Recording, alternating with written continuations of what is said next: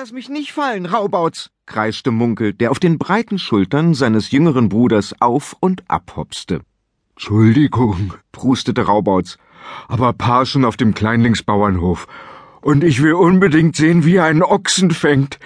Das wird tierisch aufregend. Während sie den Berg hinunterstürmten und die Schafe auseinanderstoben, verkrallte sich Munkel fest in Raubauts Haaren. Es war ihr erster Jagdausflug. Bis zur großen Kleinlingsschlacht, der ersten seit Jahrhunderten, war es lediglich Jägern wie Pa Trock erlaubt gewesen, den Rumpelberg zu verlassen, und das auch nur bei Nacht. Doch jetzt, da die Riesen die Kleinlinge vertrieben hatten, konnten alle hinausgehen, wann sie wollten, sogar am helllichten Tage. Bei den Kleinlingsfeldern und Wiesen am Fuße des Rumpelberges wartete Pa auf seine Söhne. Hinter einem dünnen Metallzaun auf einer Wiese voll dunkelbrauner Pfützen standen ein paar dösige, schwarz-weiße Tiere und beobachteten die drei Riesen neugierig. Raubaut setzte Munkel ab. Danke, sagte Munkel. Endlich einmal war es nützlich, einen jüngeren Bruder zu haben, der der stärkste Siebenjährige in Rumpelberg war. Um auf eigenen Füßen hier hinunter zu gelangen, hätte Munkel eine Ewigkeit gebraucht. Sind das die Ochsen, Pa? flüsterte Raubauts ehrfürchtig.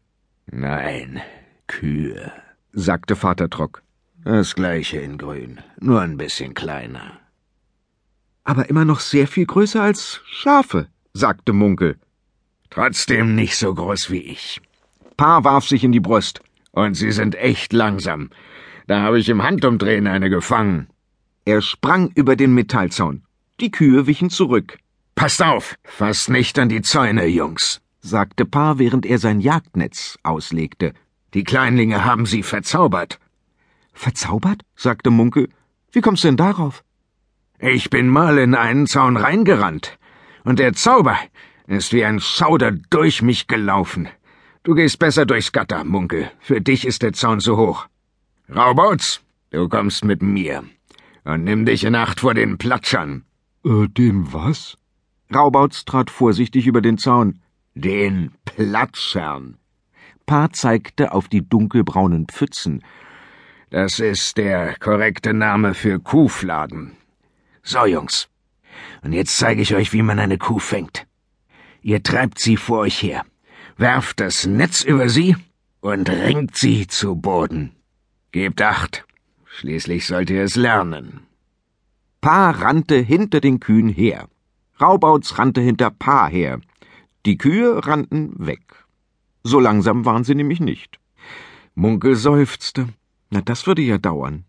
Als er zum Gatter ging, überlegte er, warum so ein dünner Zaun all die großen Kühe am Weglaufen hindern konnte.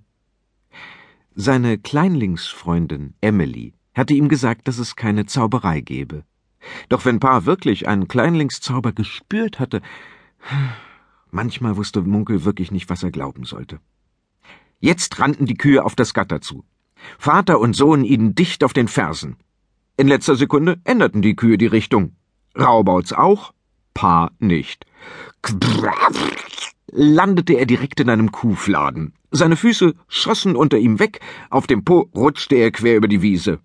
Die Kühe liefen schnell auf die andere Seite der Weide. Sie klangen fast, als lachten sie. Äh, warum schleichst du dich nicht leise von hinten an sie ran? meinte Munkel. Schleichen, schrie Pa.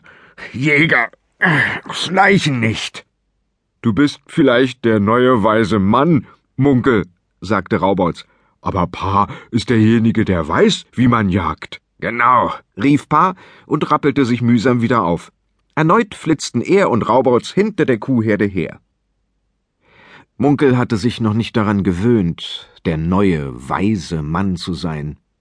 Er hatte zwar die Riesen gerettet, weil er den dummen Kleinlingen vorgegaukelt hatte, der Rumpelberg sei ein Vulkan. Dabei wussten selbst die Riesen, dass Berge nicht explodieren können. Aber da er gerade erst die Schule beendet hatte, wurde ihm bei dem Gedanken, jetzt schon eine so wichtige Aufgabe zu erfüllen, ganz schön mulmig.